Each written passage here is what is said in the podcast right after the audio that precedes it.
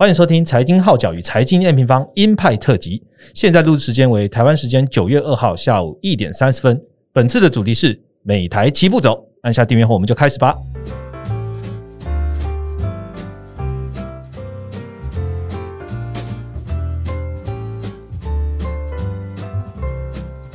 Hello，大家好，我是财经方的 Roger。八分钟，你是否可以改变全世界呢？或许大家都在想，但鲍威尔这个人他可以的。这一周的市场呢，非常的不平静嘛。那从呃上周的央行年会啊杰森后在上礼拜二十五号登场之后呢，鲍威尔短短的谈话就牵动了金融市场了。那除了这件事情之外呢，美股在呃上周五回档了嘛。那本周的美国央行的这个。美联储的央行啊，就是纽约行长啊，威廉，他也在周四的时候，市场稍微有回档之势的时候呢，同时又发表比较偏鹰派的言论啊，所以这一个礼拜应该都处于比较盘整的局势。那跨过太平洋来到了台湾啊，台湾本周的股市其实也是表现比较跟美股一样哦。那目前录音的时间我们来看，也是应该是没办法回到万五的水位了。大家追关注的两个经济体，我们应该要怎么看呢？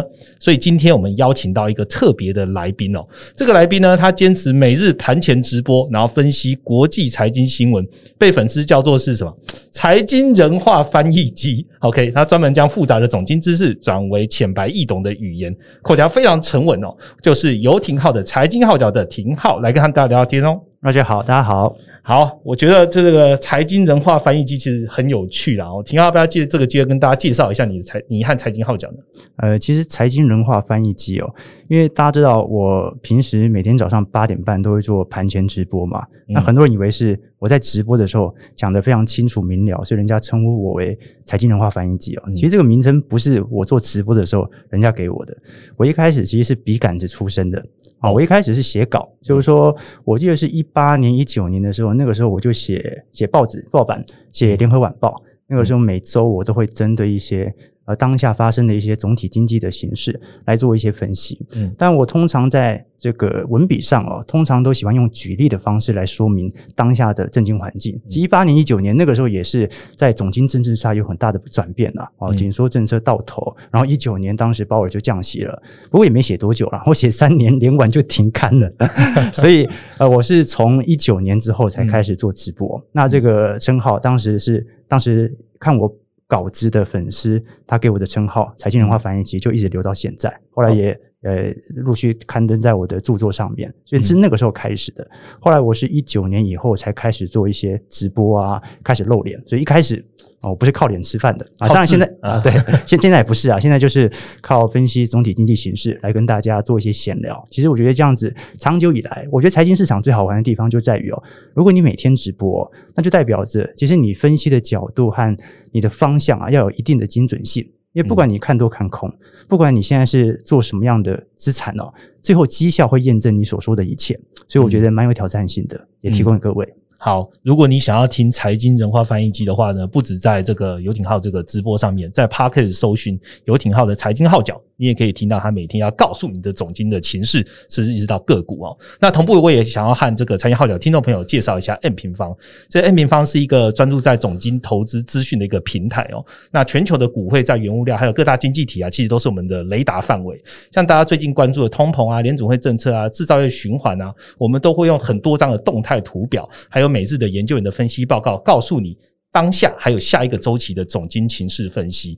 好，讲完了 N 平方之后，当然今天也会有 N 平方的伙伴来和廷浩聊聊天哦。我们就欢迎我们的美国市场总经研究员和廷浩聊天哦。欢迎 Ryan。Hello，大家好，我是 Ryan。好，Ryan 来，之前有听过廷浩的主持的节目吗？分享一下心得吧。有啊，我我之前觉得最猛的是真的是日更这件事情对我有点最猛，因为我我之前呃前两年吧，还有在那个通勤的时候，嗯，早上听，就他他都会在很前面。对，我都会，都那时候都会听一下。不免俗的点了两下听。对对啊，那那而且那时候选选择不多，因为廷浩也是很很早期，很早期开始做这个的，啊，对啊，所以那时候都有在听，只后后来就没有通勤了，所以就比较少听。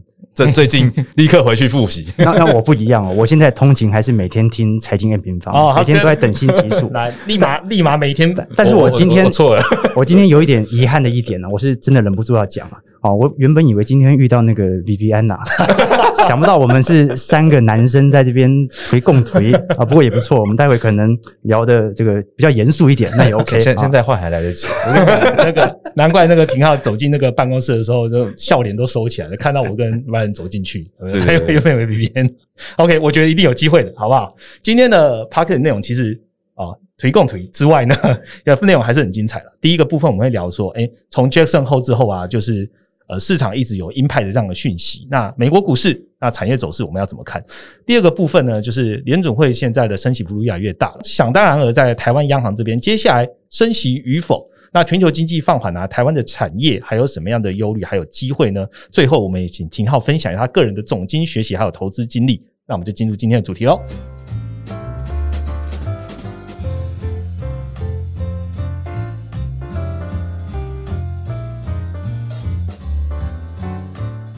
好的，马上进入我们第一个主题哦。上礼拜呢，投资人都在关注的，已经从开头到已经讲了三遍了哈。Jackson Hole 央行年会了，那这个八分钟，我相信还是有一些人没有办法去读完每一个文字，所以就请 Ryan 帮我们大概讲解一下这 Jackson Hole 鲍威尔这八分钟到底讲了什么样的重点吧。哦，那其实我把它分成就是它的前沿跟它的中间的两个大的段落的重点。那它其实前沿，我觉得这个大家一定都看新闻媒体、报章杂志都一定有看到，它就是再再度的强调说，美国现在的联准会啊，它把通膨降到两趴是他们一个就是。呃，价格稳定的一个目标。那这个目标为什么？因为它的经济基石是来自于这个，就是它的就业的最大化。那如果通膨没有控制住的话，也很难有一个强劲就业市场的一个条件。那这个东西的话，其实就是呃，就老生常谈了。那这一次为什么市场反应那么大？我觉得就是第一个重点带来的，就是其实鲍威尔在这一次哦，他其实是有暗示说，九月就是他每每个联准会他们在季月的时候都会更新一次他们的一个经济预测。对，那通常我们是会把那个 long run 的一个。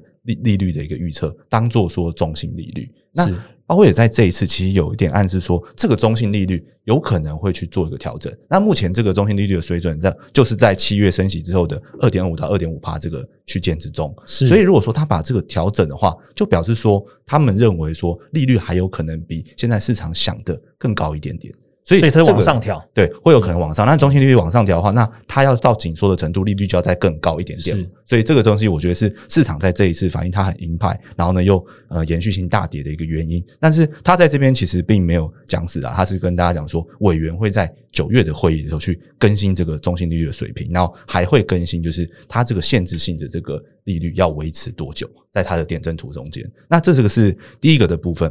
那第二个部分的话，其实它引述了很多的，就是前主席的一些言论，可能包括呃，Bernanke 啊，然后包括格林斯潘，那包括那个鲍克的言论。那在这个言论里面，他其实讲了很多次的一个通膨预期这件事情。那这个通膨预期的话，我觉得大家可以呃，就是简单理解啦，就是为什么他现在有一个通膨预期？因为现在通膨还没有真正的实际放缓，是，所以他如果要去控制它，他又没办法去控制油价，像联总会有之前。呃，六六月会议就有说嘛，油价不是他能控制，他没办法去控制东西，那他只能去控制市场的预期。那市场预期包括什么？就包括说，诶，企业在定价，可能说我下个月要不要涨价，或是诶，我民众要不要要求很高的一个工资，这些经济上的一些个人的一个决策，他要去控制这东西。假假如说，诶，大家都认为通膨很高。他会继续去推升这个，就是你决策出来，就是哎，企业就觉得我下个月就要涨价，那你下个月涨价，是不是通膨又更高了？所以他们现在是要呃举了这三个前主席的一个言论，就是在讲说通膨预期的一个重要性。那这个部分的话，我觉得，呃，等一下，等下，可能我们会在后面再讨论说，这边的话，在学术上我们有看到一些什么样的一个额外的观点，这样子。OK，好，Ryan 用了两分钟来讲完鲍威尔的八分钟的重点哦，然后大家可以来思考一下。总总的来说，他就是将中心率可能会调整，然后他引述了很多前人的话，然后重点是要讲的是通膨预期是很重要，而且是联准会经常要看的。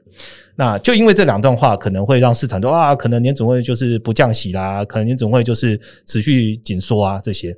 那除了这个鲍威尔谈话之外呢，其实我们还看到了几个哦，市场比较容易忽略的关键讯息。那也在我们 M 平方最新 Ryan 推出的这个快报里面也有写到哦。那包含了美债，还有一些重要的项目，请 Ryan 跟我们分享一下吧。好，那我们刚才其实讲到通膨预期这个东西非常的重要嘛。嗯，那我我我可以我可以稍微讲一下，就是呃，就是学术上它的一个眼睛，为什么通膨预期这么重要？就是其实呃，联总会它在去年的时候，它其实不是原本有点像一直被市场批评，它就是落后市场。那原本觉得通膨通膨暂时性，然后后来又不是暂时性，然后就通膨持续的上升这样的一个现象。那其实，在学术上就是，诶，以前在看通膨预期这件事情，有个叫做适应性的预期。那适应性的预期就是说，民众会因为前一期的通膨很高，他在在做经济决策的时候，他会把下一期的通膨再推高。嗯，那中间就是诶，有些学者就讨论说，诶，没有啦，大家都是理性的，大家都知道，就知道都知道状况，所以他自然会回档，他自他自然会精准的预测，他他不会不会这么笨去看前一期，大家都是理性预期的，所以就从适应性预期到理性预期。但是后来在眼见到现在，发现其实人真的不是。这么理性，这么理性，就其实是介于这个适应性的预期跟理性的预期之间，就是有些人是很理性的，有些人不是，所以他就在这一次的这个短短八分钟里面提了一个叫做理性疏忽的一个假设。嗯，那我觉得这个理性疏忽假设，我听到这件事情的时候，其实我并不是完完全的鹰派解读。那这个东西，他可能啊，市场都大跌，你为什么不是这样解读？其实我的想法是这样，其实。很多的经济学家，他们可能会有一些呃模型上的一个假设，可能像大家听到常听到泰勒公式这种东西嘛。嗯嗯、那泰勒公式这种东西，假如说他现在就很定调通膨，那你有没有想过，如果通膨跟通膨预期真的如他们的预期下滑了，嗯，你你你你其实就可以想象他的态度就一定会立刻反转，因为他现在就对标这个东西。所以我听到这个东西的时候，市场大跌，我并没有特别的一个紧张，我反而觉得说，哎，如果说最后就是。经经济数据跟景气循环的一个位阶发展的如我们的预期的话，通膨真的在 Q 三高档震荡，Q 四滑落，那甚至通膨预期可如果滑得更快的话，其实它可能反而会是一个机会。那我也觉得这是鲍威尔他在这一次八分钟的一个鹰派言论里面，我觉得想要偷偷暗示的一个。当然，他还是会维持现在，因为要强劲打通膨，我觉得他会维持没有错，但是他也开始预留，就是请市场去关注。通膨预期这件事情，就是让让市场不要再一直去自我反馈的把通膨推高这样子。嗯，那殖率的部分是不是有观察到一些重点？对，但是殖率部分我觉得就是算是比较有波动一点，因为其实中中间常我们我们常常会看那个十减二嘛，那十减二其实中间有一度扩大到四十几 BP，嗯，那现在其实收窄到三十 BP 以内了。那其实这个我觉得是债市其实有领先的反映这一次的一个预期的一个部分。对，好，联总会的那个财经面上的分享已经。到这边哦，那我们就来问一下，就是白话翻译机的部分，也要问一下廷浩，就是我们呃都都之前都看到嘛，联准会它的通膨的数据看起来已经有触顶的迹象，可是鲍威尔跟最近的这个联准会官员出来讲话，好像都还是比较偏鹰派。好，那呃，Fed 它可能调会将利率调高到略高于三点五 percent，刚刚讲的中性利率的水准，那就会暗示说啊，明年大家现在市场的降息可能这个机会越来越低了。你怎么看联总会接下来他们可能会怎么样的动作？没错，我觉得就如 Ryan 刚才所讲的啦，其实就我大学也是经济系的嘛，我也学过理性预期学派哦。其实市场就是不断预期你的预期，其实联准会和市场本身就是一种博弈状态，大家都在互相预期对方嘛，最后才会形成股市上的波动哦。以前我们大学教授跟我讲一个例子哦，他讲一个笑话，他说，因为小情侣走在路上啊，然后女孩子就看男孩子感觉若有所思，嗯，他就问男孩子说：“诶，你在想什么呢？”然后那个男生就说：“我想的跟你心里想的一样。”女生说：“下流。” 就是你的预判，你的预判。对，我我觉得有趣的事情就是，本轮的通膨的确在通膨预期上可能拥有更大的权重。我们预期说买一台 Mac 要四万块，那你预估过了几个月之后会变五万块，当然要现在买啊。所以通膨预期才会不断的升高。那现在鲍尔在做的事情就是打压这个通膨预期。那你说为什么在七月份到八月份这一次转鹰派转的那么明显？就是因为七月份的预期提高了嘛。我们从很多总经数据，我记得是鲍尔转鹰派的那一天，密西根大学消费者信心指数刚好出来嘛，诶，见底反弹。那同时呢，包括美国非金融业的公司利润率啊，也在升高。哎，如果成本升高，利润率怎么会升高呢？就是它它转嫁效果的速度来得更快嘛。那包括从现在的我们啊最近看到的非农就业数据啊，或从现在的失业率，几乎都是达成充分就业。所以这些数据哦，其实暗示着市场的通膨的预期效果其实还存在的。所以联总会会紧缩到什么程度？等到我们对这些数据都保持悲观的时候，它才有可能会有转向的机会在。我觉得回顾我们本轮通膨哦，到底具体是哪些关键因子可以让我们把彻底对于本轮的所有通膨的阴霾给彻底的抹平掉。我觉得还是要回归到源头，因为零八年它也宽松啊，但它没有这个。通膨累积那么长一段时间，嗯、所以其实我觉得这次还算是结构性的问题。而我现在观察到的结构性问题有三个了。第一个是财政政策的大举推出，不管是去年的大基建，还是直接发支票，这些钱不只是货币宽松政策，它是真的流入到实体经济当中，所以你一定要有时间把它给消化完。那包括现在呃，拜登推出抗通膨法案，然后呢又有学贷减免的问题，这些会不会产生通膨预期？就是依然会存在嘛。所以一定要让这些财政政策很明显。已经停止进行财政支出了，这种预期才会打消。那第二点，我觉得是能源价格的问题啦，因为这次能源价格的推高哦，它不只是乌尔冲突，因为乌尔冲突造成原油价格的涨势已经收敛了嘛，现在已经完全吞噬掉了。但更大的问题是，不管是中东的呃减产的一个计划，还是美国的。钻井的这个钻油的井数，其实也没有回到二零二零年的水平啊。就这种结构性的因素，你怎么看都很难想象它的原油价格能够跌到多低的水位。那第三点就是逆全球化的问题了啊，这个从一八年以来就一路延续到现在。全球化有利于全球呃，不管是制造业成本的下滑，但是逆全球化它就是全球成本的上升了。那这三个结构面其实都还没有完全的被呃扭转的一个迹象在。所以反而哦，呃，其实货币政策哦，它的确可以对需求产生一定的冲击。但是真正大家的通膨心理预期能够消失，我觉得从财政政策、原油的产量和全球逆全球化这三个方面，可以做一个更深入的解读。好，谢谢廷浩的分享哦。基本上对于通膨，大家都知道说，我们现在看通膨已经是呃。不只是只看通膨，看通膨预期。那通膨预期刚刚影响了三大的要素，它到底能不能被弭平？这就是接下来我们要关注的议题哦。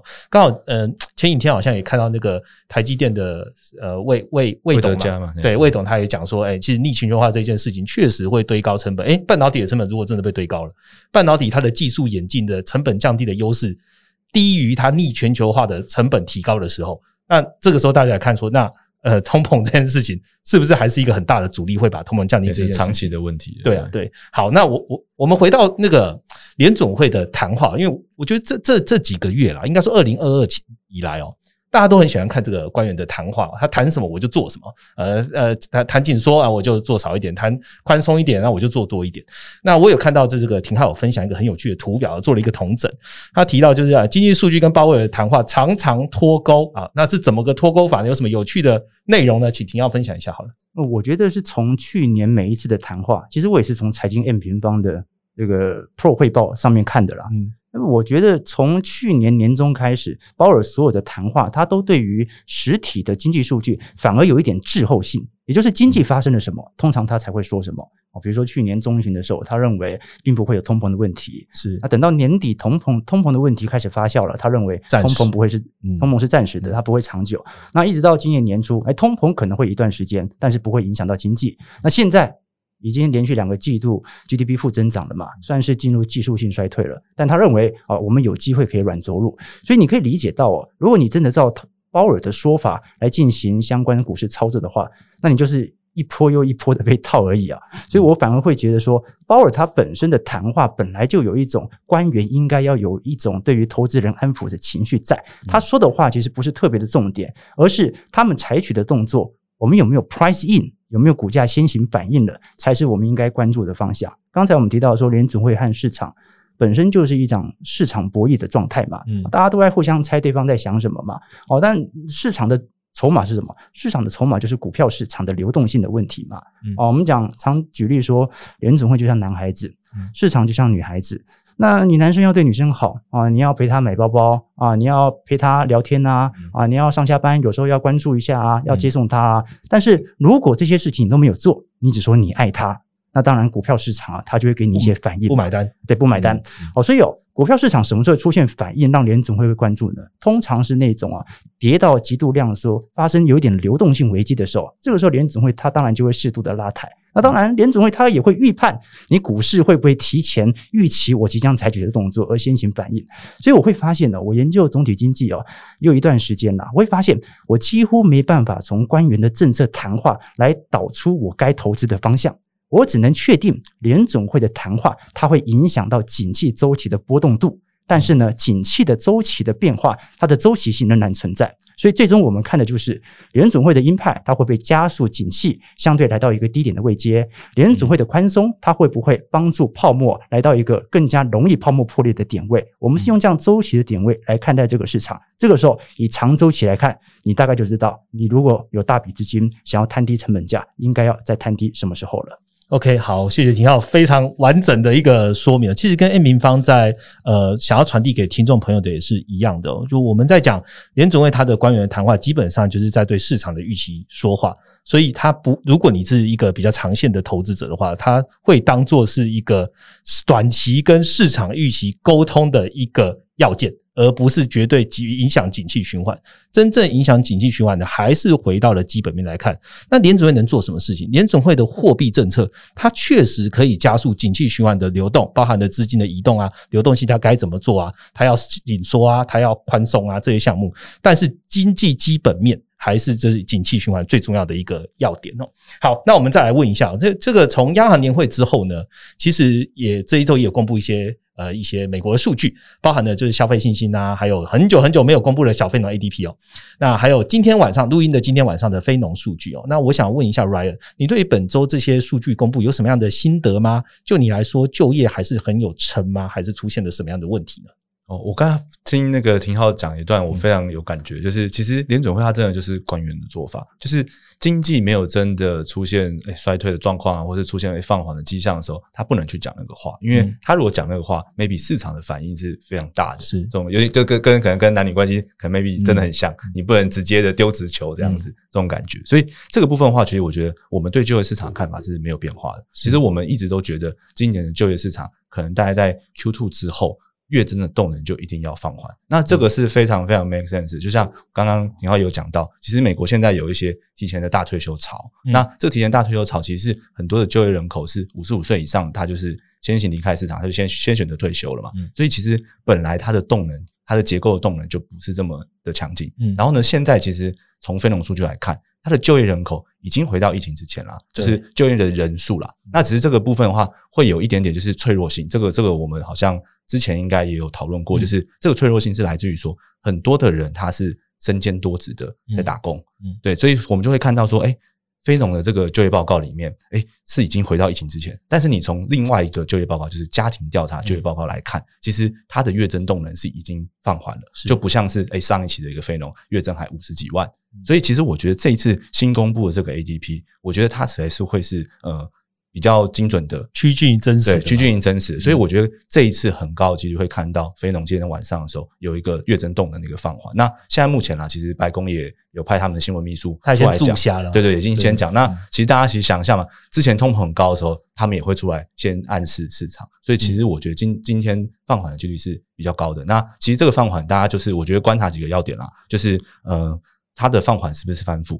那我觉得这个几率不不大，嗯，真的不大，因为。其实目前看起来，你 ADP 都还有十几万。嗯、那如果不是翻覆的话，其实它的总体的一个总体经济的一个活动的总量还是没有变成负值的。它其实就是还是在就业人口还是在增加。嗯、那只要不是到翻覆，我觉得都不用太就是太担心这样子。OK，好，谢谢 Ryan 的分享哦。那当你听见听到我们 Podcast 的时候，已经是礼拜天了，所以你也可以看一下，哎，非农就业跟 ADP 它现在的 gap 啊到底有多大？它是不是跟着 ADP 的这个结果？啊，是差不多的这样的一个判断哦。好，那我现在问一下那个廷浩，就是说我们刚才已经聊到了嘛，呃，就业啊，看起来美国的就业看起来会趋缓一些些哦。不过我们在最新的九月的 M 平方月报里面也讲到说，现在啊其实是无失业率的经济趋缓。诶，无失业率听起来就是失业率现在保持在一个低的水位嘛？听到你是乐观看待的嘛？我有特别看到你在某一篇的直播有提到说，诶，人均寿命结构性的改变，这个是不是也影响到现在失业率维持低档的一个要点呢？呃，我对于整个就业市场的看法是是这样了。首先呢、哦，其实我对于今晚的非农就业数据啊，对于市场的预期值其实是抱非常大的怀疑的。嗯，因为我已经看它连续错了好几次了，跟市场预期之间的落差，对不对？所以我我是反而保持着比较中性的角度来看待了。那我觉得，对于通膨，如果要有比较明显显著的下滑，其实是必须要看到有大规模失业的产生的。因为我们都很清楚，核心 CPI 来看的话，其实工资水平对于整个全球的通膨还是有一定的影响的，而且工资它又受到工会和法律的影响，比较具有僵固性吧，没那么容易下滑。所以你没那么容易下滑，那最好的方式就是那你工作人口要减少嘛？才可以造就全球的景气的走皮。嗯、那我会觉得说，这一次我看到在整个失业结构面的看法和改变，其实跟刚才 Ryan 提到差不多。这一次因为史上爆发了美国最大的退休潮，嗯、一方面呢、哦、是因为。二零二零、二零二零二一的时候，当时呃很多美国的退休的计划已经资产翻倍了嘛，那你资产翻倍，当然就提前退休了。啊、那第二点呢，是当时因为疫情，所以有很多的呃，其实已经接近到退休年龄的这些老年人或者中老年人，不如退休，对，不如退休，而且帮忙回家帮自己的子女带小孩，带他的孙子 Okay, 嗯、哦，这也是有很庞大的一个人口的。那第三点就是刚才您提到的关于寿命的问题，我有观察到，其实从二零二零年到现在。美国的平均寿命已经下滑了两岁哦，其实两岁是一个非常大的一个岁数的下滑哦。上一次有如此巨额的下滑是在一九四零年的时候，也就是二次世界大战的时候，oh. 甚至连越战都没有这么显著的下滑。所以这一次我们讲直白一点，就是这些疫情的确带走了非常多的人口。那虽然大部分是老年人口，但是对于劳动力市场的影响肯定很大，所以职缺率才会这么高。所以我们到底可不可以运用这一次失业率在三点五趴？但是经济已经走皮，所以来判断这一次是软着陆呢？我觉得好像也有失公允了。然后就是说，好像也没办法用单一指标来判定这一次联储会到底能不能够能不能能够软着陆。那我觉得未来观察的一个方向和指标啊，反而是从市场的其他的经济数据来辅助啊，不管是从 PMI 啊，不管是从景气动能指标来判定现在软着陆的机会高不高，来跟零八年来做一个比较。因为如果不是软着陆，那基本上啊，就有点类似系统性风险了吧。嗯、我们这一次最期待的就是全球景气能够像一八年、一五年、一一年啊那样，随着股市逐渐的反弹，然后最后景气逐渐的走入这个相对比较明显的扩张格局。但这一次最大的问题就是，大家现在跌幅是肯定比过去几次的库存循环跌幅来得重。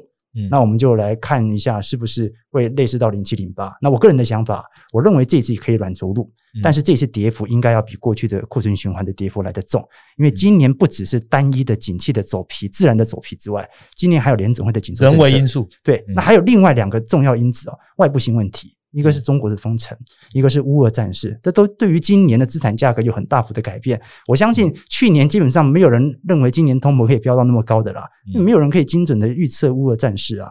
所以由外部因素，然后又景气自然的走走皮，然后又加上联准会的紧缩政策，我认为这次跌幅是要稍微大一点点的。OK，好，谢谢廷浩跟我们分享哦。其实我也想到，我们在有一篇那个关键图表，我们要讲的就是贝弗里曲线。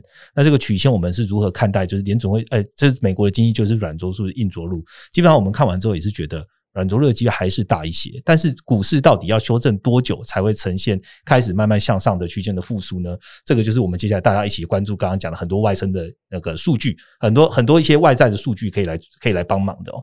我再问一个廷浩，再问廷浩一个问题哦，就是说你常常在节目上提到，就哎总经盘，你觉得今年股市受到总经影响最大的地方是什么？呃，当然有可能就是通膨了哈。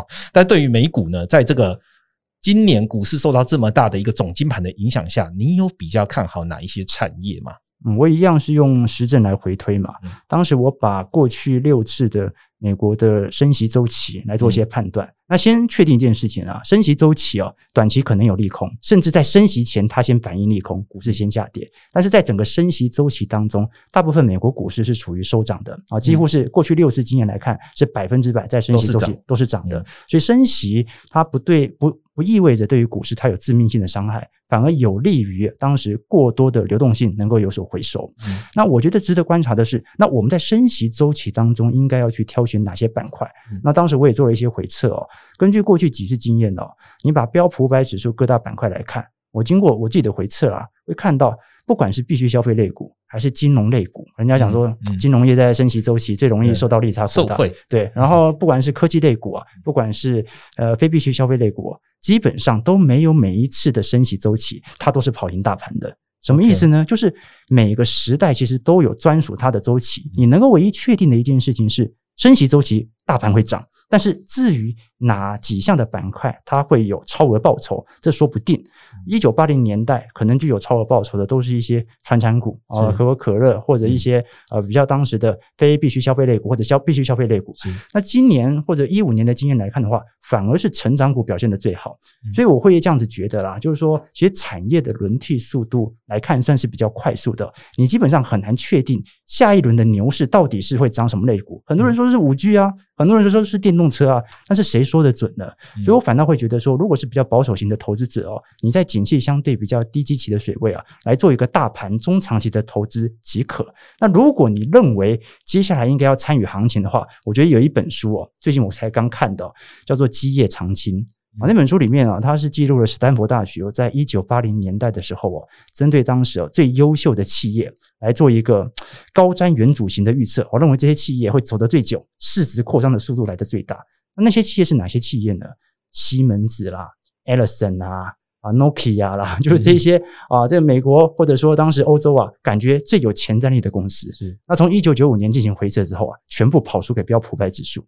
所以我想跟各位讲的就是，我们现在看到，不管是辉达，不管是苹果，不管是 Google、Amazon、Meta 这些看起来是市值前十大的企业，我几乎很肯定啊，未来十年它应该也不是市值前十大的实企业，因为前十年它也不是嘛。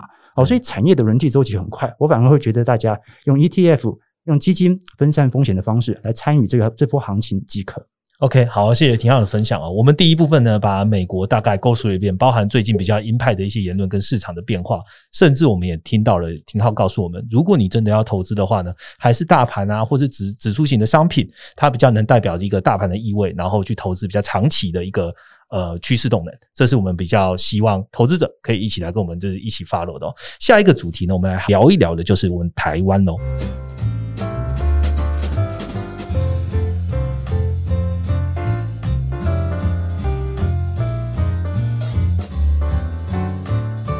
好的，马上进入我们第二 part 了哦。刚刚那个中间小小的休息的时候，听到我们说他会不会讲太久？我觉得不会。那听众朋友，你们觉得会吗？就是我是觉得非常非常充实，对，就是讲的精彩，其实就不会觉得久。然后大家也有画面，对。那我们接下来好好问一下，就是庭皓对于台湾的看法哦。第二个主题聊台湾的话，我们先回去好好想一下。刚刚讲美国，美国都没有讲到利率现在的状况嘛？非挖局现在预估就是九月升息三码继续回升到六成嘛，应该更高了。那全年升息十五码呢，在那个央行年会之后呢，其实是有一点点高，但从今天这个时间来看是非常高，到六十几 percent 哦。那回到台湾，台湾近期的 CPI 大家应该都有感觉嘛，哈，超过三 percent 这是毋庸置疑。升息步调在央行的眼中会不会变呢？庭皓，你觉得这一次台湾央行九月中会不会跟进升息？它会有什么顾虑吗？呃，我看这一次联总会，我们还不算九月的哦，这本轮升息应该已经升九码了吧？我记得，嗯，那台湾央行一点五码。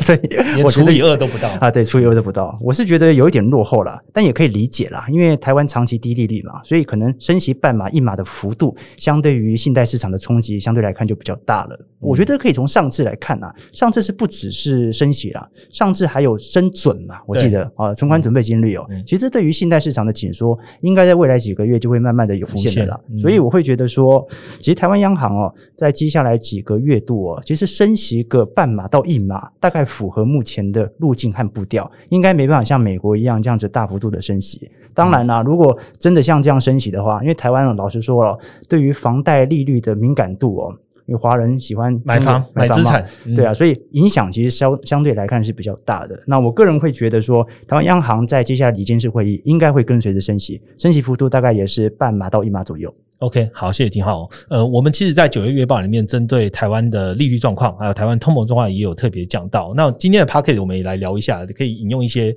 九月的月报的内容，请 Ryan 跟我们分享。我们也在讲说，诶，台湾现在到底落底到什么时间才是一个比较合适的时间？呃，进场。那请 Ryan 跟我们分享，你怎么看的吧？好，因为我们刚好台湾其实也公布了 PM 最新的 PMI 嘛，嗯、那其实稍微讲一下 PMI，其实这次的 PMI 是四七点二，其实是进一步的下滑。那我们其实，在看里面的细项的时候，你会发现我们呃很常关注的就是库存的一个部分，嗯、它其实目前还是维持在一个相对高档的一个状况，在五九点二。那前期是五九点九嘛，那其实差异不大，都是近期的一个高档。嗯、那另外说，可能说像那个什么新订单减未未完成订单的那个部分，嗯、其实也是。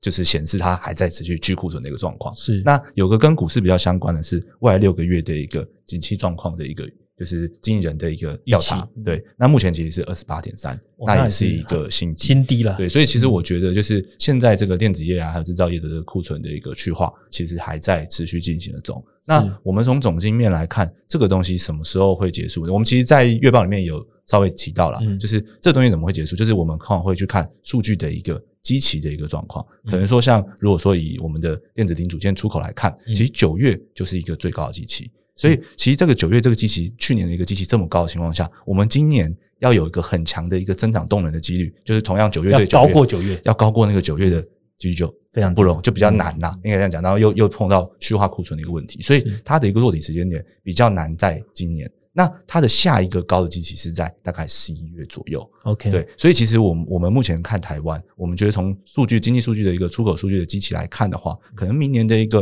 Q one 才会是库存去化的一个比较明朗的一个时间点。所以其实今年年内都还是比较难的。那我稍微 echo 一下，就是刚刚讲那个房房市房贷那个就是升息跟房贷这个，我是觉得蛮有感的啊，因为其实。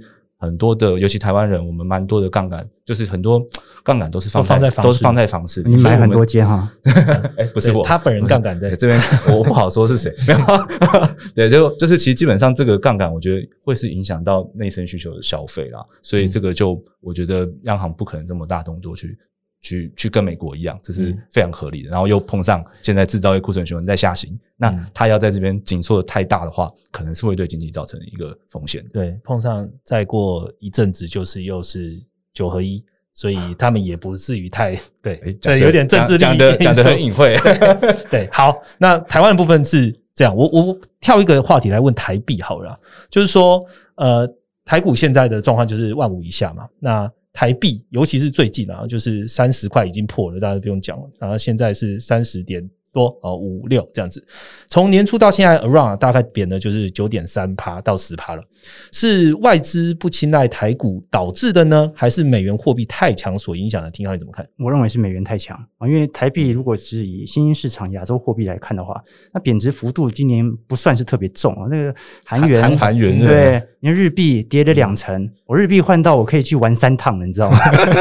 一直破，一直买，一直破，一直买。对啊，不然想说，哎，那这个年终的时候，哎，破了一下，那哎可以去明年去日本玩，对不对？后来解禁嘛，哎，换了第二笔、第三笔哦。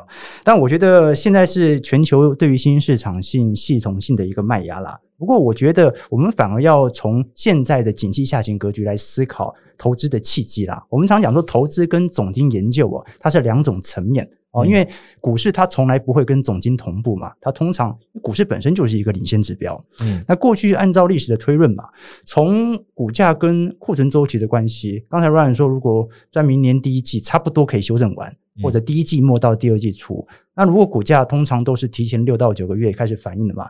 那有说明现在就是完全的低点吗？我觉得是值得看好的，哦，所以我反而觉得说，现在从一些基期指指标，从本益比啊，从股价净值比啊，从长期乖离来看，的确现在台北股市哦不算太贵，但是并没有到极端便宜哦，本益比大概在一个中下阶层啦，但是没有到极端便宜。我反而会觉得说，这是一个长期部件的时候。当然，大家会觉得说，啊，现在利空一堆啊，而且最大的那一间台积电。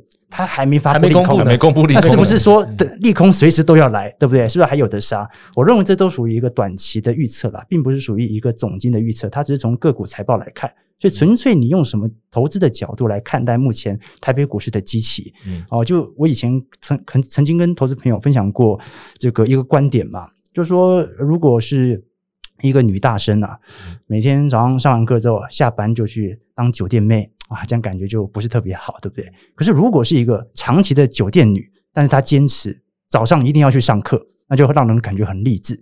所以纯粹就是看你用什么角度来看待现在的点位而已啊。嗯，那我会觉得从周期、从景气的角度来看的话，现在台币贬值不是大坏事哦。按照过去外资有大幅回补的年份啊，基本上都是台币贬到三十一、三十二块的时候，你反而会看到台币如果连升好几年，你像是一八、一九、二零、二一哦，这一些年份哦，台币高强度的升值，反而它是会选择获利了结的哦。所以你从现在呃外资的卖压的确对于这个台币产生了一定程度的影响。你看本波外资的卖超从二零二零年一路卖到现在，是今年卖超过了一兆。兆了。可是你观察外资过去的买入点位哦，上一个大周期的买超循环是一二年一路买到买超到一七年哦。嗯、那那个时候点位大概台股就八九千点，成本很低啊，成本很低啊，他怎么卖都卖不到那个位阶。嗯、而且哦，当时哦，你看他买台币是买三十一到三十二块左右，所以他的汇价也买的非常便宜。那他当然选择在台币二十八、二十九、二十七的时候赶快出嘛，嗯、所以你完全可以理解外资在今年的卖压情形。但是我觉得以中长期来看的话，现在整个台股至少从实体的，不管是从本益比还是从实体经济动能来看的话，只要它的长期的成长力依旧在的话，今年它可能就是一个库存循环的最低的买点。也就是说，今年很有可能就类似于过去在一八年。一五年、一一年当时所发生的股灾，那你错过了今年，你可能在二三年、二四年、二五年都看不到。当然，你没办法确定这一波的下行周期会多久，嗯、但是你可以预估个用两年的时间把资金投完嘛，确保你投在一个中长期生产力循环的相对低点。嗯，好，谢谢廷皓。我们刚刚廷浩有回答到嘛，就是说，诶台台币为什么现在这么弱呢？有一个很重要的重点就是美元。那美元刚好也是 Ryan 一直在呃 study 的一个范围哦。那 Ryan 你对美元的看法为何？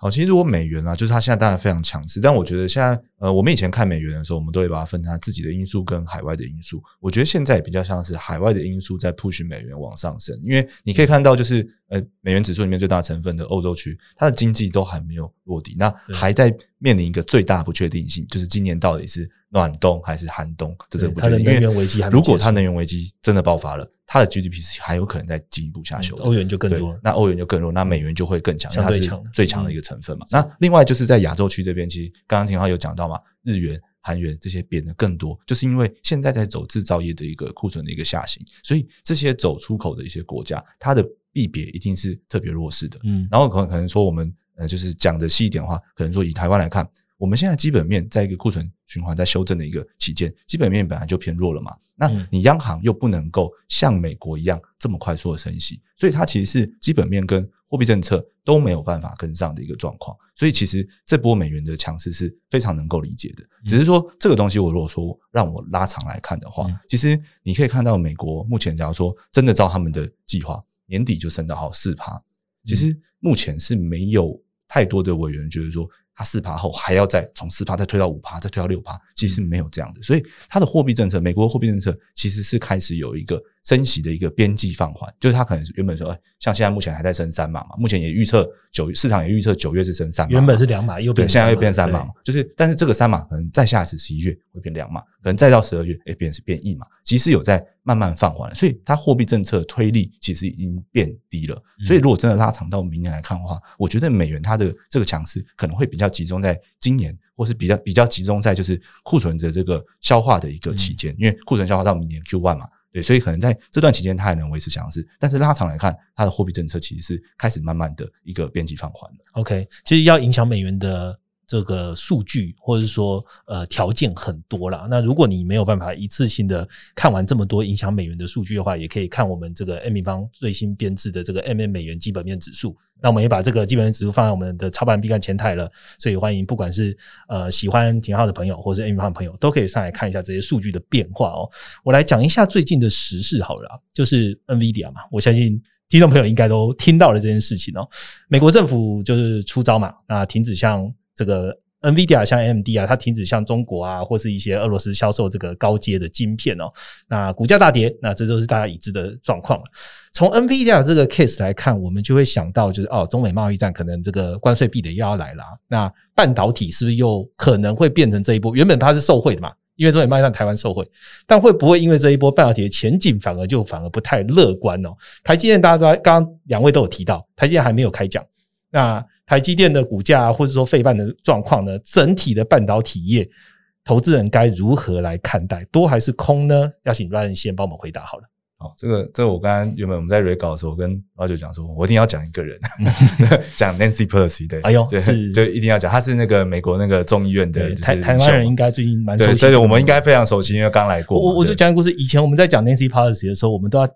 对好几遍说哦，那个 Nancy Pelosi 是谁呢？Ryan 每次都要讲，对但是最近你讲裴洛西，可能就、OK、哦，对，所有人都知道了，对不对？对就是她她的应该是用她老公账户嘛，对不对？嗯，就哎，在七月多就已经先把 NVIDIA 卖掉了，所以我们都是已知啦，有人先知这样子。对，领先指标小故事，小故事。对，好，其实就是看这一块，我觉得刚刚其实廷皓有有讲到一个，就是我们目前其实有一个最大家的，就是是还没有下修，就是还没有放利空出来。那我觉得这一个这个 NVIDIA 这件事情，因为它其实不是不止 NVIDIA，还有 AMD 嘛，就是一些这种就是像是看起来像需求端这个被政策的限制住的，嗯的部分，我觉得是有可能 maybe 会反映出来的。然后呢，其实这个反映出来，当然也也不单纯是政策这个事情触发啦。其实本来制造业的库存跟半导体的这个库存本来就是要要去化一段时间。是，那毕竟就是我们台积电，它其实先进制程很多没有错，是，但还是有接近一半左右的不是先进制程嘛。所以我觉得，如果说这个是股市的最好情况，其实像我们看总经的时候，我们因为看的格局比较长，其实我们很喜欢的是一个利空最大利空去测试。那这个利最大利空去测试完之后，没有继续下，反而通常都会是。好的买点，因为表示说市场把利空都反映完了，所以其实我们现在目前看到这件事情后，我们想的是，哎，台积电有没有机会去能够把这个，哎，这个可能说就是口头不管啊，口头承认说，哎，接下来可能会成长动能会稍微放缓一点，这个我觉得都能接受，因为这个就是能够符合市场预期，然后把市场这个利空的预期去收拢、去消化掉这样子。嗯，其实我们在好像在那个六七月的 M1 月报就有讲到，就是说，要么这次的财报就一次把这个。预期打掉哦，就烂就一次烂，然后让大家股市落底之后，反而比较有上反弹的契机。对，那这个同步我也想要问一下廷皓，就是说，诶，那你这样，你现在不管是 NVIDIA 的消息，还是你对半导体清库存的一些状况，你觉得半导体的产业会怎么样？没错，其实台积电的想法跟 Ryan 一样哦。但有时候我会自我反思啊，嗯，就是说我们已经在预期台积电即将释放利空的预期，那会不会有人在预期我们即将在预期台积电即将进行利空的释放？嗯、就是说这件事情其实因为法说会接下来很快就要到了嘛，那如果辉达、Intel 现在所有的半导体股、美股的几乎利空财报财测其实都在释出的话，那大家有什么理由怀疑台积电不会释出呢？搞不好还 price in 了。所以我认为这个就是投资好玩的地方啦。其实大家就是在比预期，大家就是在比猜嘛。所以我反而会觉得有趣的一件事情是，呃，与其等这个利空彻底之后啊，再来进行一个中长期的部件，其实你只要跟循着周期和乖离来进行中长期资金的步调即可哦。个股的消息哦，台积电的确占台股的权重很大，但是它不会影响到你对于现在景气下行区间的判断。就是不管它什么时候释放，现在就是一个景气下行区间。那它会不会释放利空？之后加速下行，这都不一定，可能早就已经先反应了。嗯、我觉得现在最有趣的地方就是，你看到现在投行哦，共识还没有完全的一致嘛，对吧？现在看比较看空的投行，你像是大摩、美银的话，那很明显嘛，对于标普五百指数点位都大概在三千五、三千六而已哦。那比较看多的有小摩啊这些，所以我觉得现在市场上最大的脱钩点哦，其实就来自于第一，市场共识不一致。我们以前常讲说，通常市场共识一致的时候，股市不是大涨就是大跌了。对，那市场共识不一致，那就盘嘛，就是你要有一定的时间让它落底嘛。嗯、现在我反而觉得市场共识反而不太一致，这是我自己的感觉。是那第二点，我也可以理解，这两间投行之所以还有形成这么大的落差，尤其对于半导体产业，嗯、其实就是来自于前瞻 EPS 的不同嘛。对，现在为什么大家有人本益比现在到这样的位阶，照原理来看，它不算太贵嘛？但为什么有些人认为还是？泡沫原因很简单嘛，本益比是 P/E ratio 啊，价格去除以 EPS。那如果有些人把 EPS 预估明年持续的正成长，嗯，经济能够软着陆的话，现在本益比就很低嘛。那问题是，人家大摩和美银他就把现在的 EPS、明年的 EPS 调得很低，先修了。对啊，先修了，那之后现在本益比当然就会高。所以你怎么说都会觉得大家的观点其实都是有逻辑性的。所以我反而觉得，那最终。我们如果要超越这个逻辑性的话，就只能用宏观的角度来思考了。那现在从整个景气层面来看，股价的修正是不是幅度已大？如果是的话，其实就应该做一些资金的部件；如果不是的话，那你可以买的稍微少一点点。因为不管如何，现在从长期均值来看，稍微是有点偏低的。好，谢谢廷浩的分享哦。我们来最后来问一下台湾最后一题啦，就是大家也知道，台湾现在是处于制造业下行的一个周期，然后台湾的这个通膨其实还是属于高档，那央行的升息看起来是可预见的。那刚刚这样种种的情境来说的话，呃，我想问廷浩，就是说，诶，那台股哈现在处于这个制造业下行的阶段呢？你认为应该要看什么样的产业比较有机会，还是说你是怎么判断？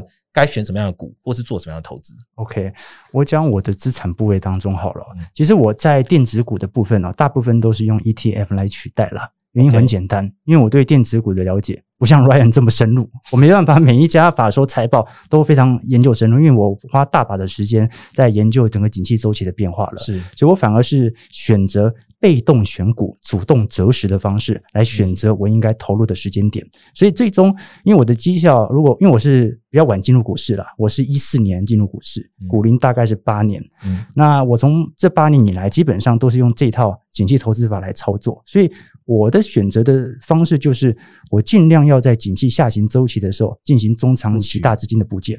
那如果股市回到一个牛市氛围之后，你会投入吗？也会。但是就是每一次乖离回档的时候投入，因为你害怕什么？你害怕下一次的熊市跌不到现在的点位嘛？是，所以你还是每年度都要有做适度的资金的投入。但是真正大笔资金会选择在景气下行区间，也就是现在。好，这个是我的想法。那长期来看的话，你就会发现你的成本价就能够低于现在的大盘平均成本。最终这个就是我们超越大盘的方式。所以我才会说被动选股。主动择时，这是我认为我在研究总体经济当中哦最好的一个投资方式啊。其实整个长期的经验来看的话，你投投入在不同市场，当然有可能有不同的后果。比如说你在港股用这套逻辑，那不一定能够有多少的报酬。但是你在台北股市或者以比较成熟的美国股市来看的话，我觉得至少从过去几年的经验来看，我还是蛮信任我这套逻辑。这也是我认为我能够唯一超越大盘的方式。至于在个股上想要超越大盘，我其实努力过很多次了，很难超越啊，通常都抱不住，要不然就是太早出掉。所以在这种状态底下，我会选择说，呃，我们就认识现在的景气周期，然后呢，把现在的半导体的库存周期，把它视为一个判断现在景气的一个周期指标即可。OK，好，谢谢廷浩。其实我们刚刚在彩排的时候，那个廷浩有大概讲他要讲的内容，然后我跟我跟 Ryan 马上的 comment 就是说，哇。廷浩真的好适合跟 M 平方一起合作，然后出这个择如何择时，然后景气循环投资法。对，我觉得他真的很重金，对，非常适合。好，那也知道也也让这个呃财经号角的听众朋友也知道，就是说，哎、欸，其实，在择时，然后总金的循环这些概念，其实对于你的投资还是占了非常大的一个重要选择的一个一个 methodology 啦。哦，然后这是我们一起的。建议这样子，刚刚聊完了美国，也聊完了台湾之后，你一定也会想要更了解游廷浩这个人，他到底是怎么样学习总经跟他的一些 background 的。我们下一个主题好好来聊聊了。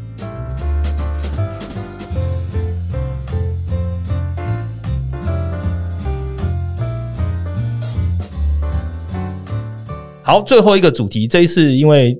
我我们跟廷浩其实聊了非常多的内容，那我相信听众朋友也也很想要了解说，诶，廷浩他的有一些投资的经历啊，还有一些分享。我先问一个最基础的好了，就是说，呃，大家都知道你口条很好，那你是如何训练口条的呢？而且你为什么在这个口条好的这个基础下呢，会选择总经分析或者财经的评论？我口条本来不好的，以前哦，以前我讲那个。初领申请失业救济金哦，嗯，每次都讲成申请初业 申请救济金，呃，这确实比较不好一点。就是其实口条的一个部分哦，讲久了就会了啦。因为我其实平时做直播之外，我因为我比较常上电视嘛，嗯，啊、呃，我常做一些财经上的评析。当然，我的部分只讲总体经济啦。那在过往的训练当中，我会觉得说，其实你首先你要讲的一件事情就是，你要讲东西不能看稿。啊，因为如果你讲的东西要看稿，那观众朋友怎么可能记得起来呢？对吧？我觉得这第一点。所以大部分呢，我都是记几个关键字，然后开始梳理自己的想法，就不断照着镜子来练了。但是刚才也提到说，因为我一开始其实不是做荧光幕前的啦，我一开始是写笔杆子，我写了两年三年哦，每天那个时候写连晚，写到它停刊，后来才转去经济日报嘛。然后后来我才看到说，其实呃，整个趋势来看的话。呃，至少我觉得做自媒体层面来看的话，你把这张胖脸露出来是很重要的。当然，我不像 Ryan 这么帅，但是呢，也不差哦。哦，对对对，我一开始觉得想说，我写报刊的原因是因为我觉得我自己长得不帅，没有信心啊。后来我看到很多达人出来，我就发现我自己也不算丑，这是相对的概念嘛？啊，相对相对。好了，那我会觉得说，后来我往总体经济分析啊，呃的主要原因就是因为第一，我是经济系毕业的，嗯。那我在呃清大的时候哦，因为那个时候首先我们其实经济系算是比较学术的系啦，所以其实做了蛮多经济深入的讨论的。当时不管是对于货币政策啊，对于财政政策之间的关系和联动，但是你其实读久了之后会发现，校园的经济系跟真实环境的总体经济它有一些脱钩。是哦，就比如说好了，我们那时候学总体经济，每天都学 ISLM，每天学 ADAS 哦，你说。跟实体经济有没有关？其实也有关，因为总的来说，它是一个需求供给的关系。但是，其实我发现后来实体经济哦，我们更为关注实体经济的原因，是因为它跟资本市场它有一定的联动度。但是它好像又不是那种百分之百的联动，每次股价好像都会先行反应，所以这个时候我们就开始研究，到底股价会领先总体经济多久开始反应。所以其实你会发现啊，研究总体经济啊，其实也蛮势利的，就是为了赚钱嘛，对吧？嗯、所以我会觉得说，你有一个目标是为了让自己财富增值，然后这项目标让你要学习更多的知识，而学习更多的知识又刚好是你的工作，我觉得我蛮开心的。OK，我想要延续这个问题来问哦，就是说。呃，总经现在变成你的工作的项目之一。那我想要问说，哎，你一进一进到投资场，从一四年开始进到投资场，你就以总经为归臬，还是说总经对你的投资是慢慢慢慢的变得影响越来越大？慢慢慢慢的。因为一四年那个时候，我刚入股市的时候，我还记得，那我还是学生哦，啊，大学生哦，那时候我还每个周末去听那个一些什么当冲讲座啊，啊，期货操盘法啊，什么这个，嗯，这个月收一万，让你可以这个年年翻好几倍。现在 YouTube 看得到的啊，对对对，就那一类的哦。那我后来发现，我去听这些讲座啊，其实也没有获得太明显的帮助啊，因为我都听免费的嘛。那时候大学生钱不多，后来我才发现，原来免费的最贵。哦，所以现在我讲座都有收费，OK，但是不是重点，重点是我会发现我对于个股的很多的研究哦，其实超离不了总经的判断，就好像我在台积电六百块的时候啊，一直不断的去分析它的财报，我后来觉得好像没有什么太大的意义，因为你在景气扩张周期，你怎么研究？感觉好像对于接下来股价的变动没有太大的一个显著帮助。为什么？因为如果台积电股价跌，那可能跟财报一点关系都没有。过去一年就看到了嘛，每一季的财报都比上季好，结果股价一路跌下来。所以我就会发现，为什么我那么认真研究财报了？为什么我花那么多时间研究技术分析了？但是我还是没有获得我认为该有的报酬？那就是因为我不懂得趋势嘛。那你放大到趋势，就会发现，其实总经才是市场上的真实趋势。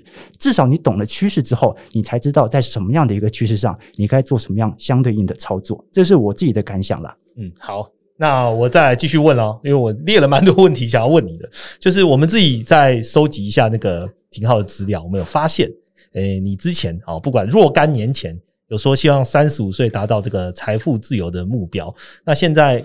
要问自由了吗？应该应该是说，现在还是设定在三十五岁嘛？那可以跟我们分享一下你的投资经验，还是这个目标的由来？我们先讲财富自由了。财富自由感觉好像梦很远哦，对不对？好像要上亿啊！以前看那什么五亿雷洛探长之类的，我觉得设定财富自由最直观的方式就是所得替代率百分之百啦。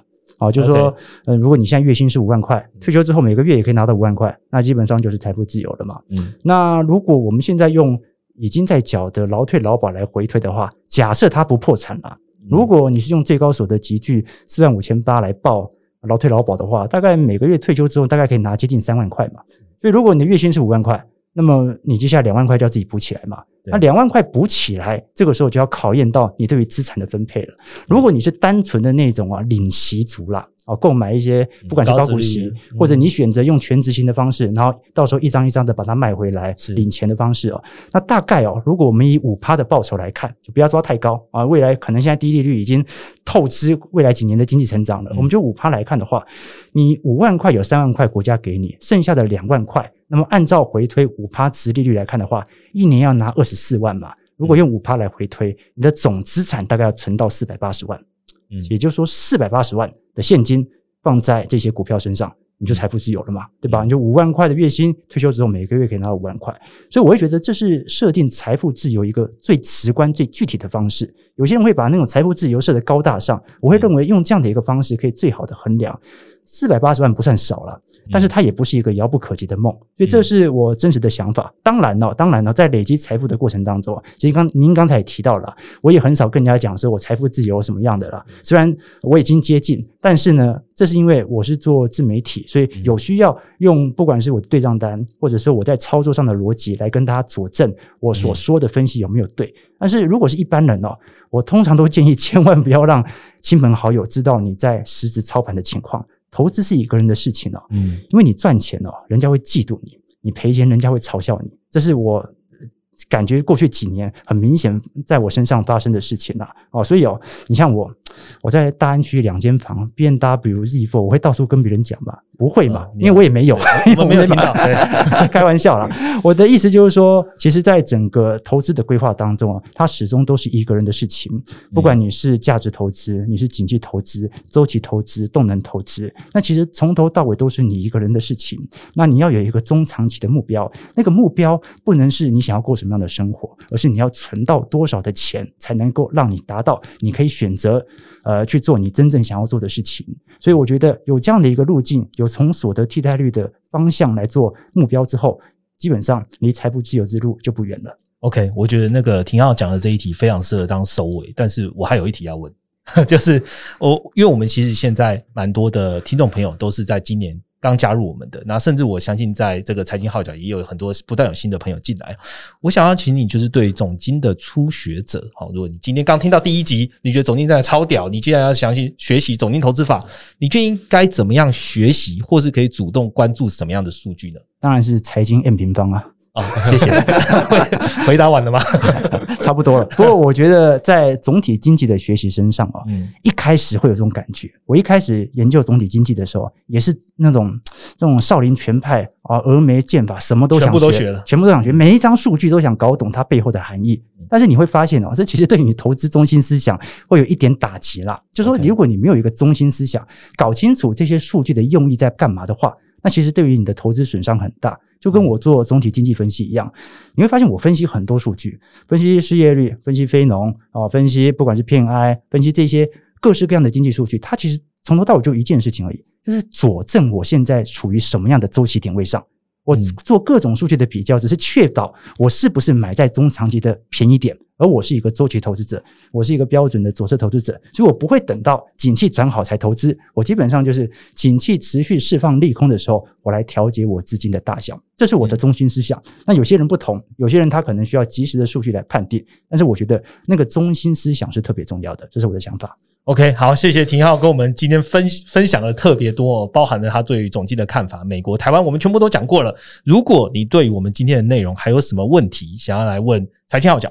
或是想要来问财经 M 平方的，诶，两个都有财经。那欢迎在下方留言，然后我们会再促成下一场，然后好好回答你。因为我觉得今天收获真的非常的多哦。好，那如果你要单纯就是 M 方的朋友想要下来关注廷浩呢，你可以在 Pocket 搜寻游廷皓的财经号角，或者是点击下方的资讯栏连结，你就可以在每天早上听到他八点半的财经实时的盘前直播了。那 M 方呢，这边也特别提供给财经号角听众朋友 MM Pro 十四天的免费试用体验哦。如果你加入的话，你就可以在 M 方网站上无限制的浏览总经图表，那甚至报告、月报还可以自己画图，那也一样哦。欢迎点击资讯的连接，可以加入了。好，我们今天的内容就到这边。那喜欢今天的节目呢，欢迎在下方给我们五颗星的评价，告诉我们你们想要 N 平方或者是财经号角哪一些的内容可以让我们做得更好。那我们谢谢今天廷浩的分享，我们就下一次见喽，拜拜，拜拜。拜拜。